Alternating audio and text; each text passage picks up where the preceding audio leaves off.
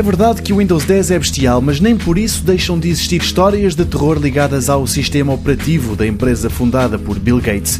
Desde jornalistas chamados Rui Tocaiana a quererem às 3 da manhã enviar dos Estados Unidos reportagens sobre as eleições americanas, mas a não poderem, porque do nada o Windows 10 decide que aquela é a melhor altura para fazer uma atualização de uma hora, isto quando no dia seguinte era preciso acordar às 6 da manhã para fazer outros 500 km, até apresentações a clientes que têm de ficar a meio porque, independentemente do PowerPoint estar a funcionar, o Windows 10 decide que aquela é a melhor altura para fazer uma atualização de uma hora, passando também por diretos na televisão em que a meteorologia fica a meio porque o Windows 10 decide que aquela é a melhor altura para fazer uma atualização de uma hora.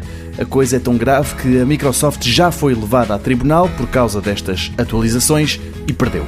A boa notícia é que este é um cenário que em breve deverá deixar de acontecer. Em comunicado, a gigante do software começa por suavizar o problema.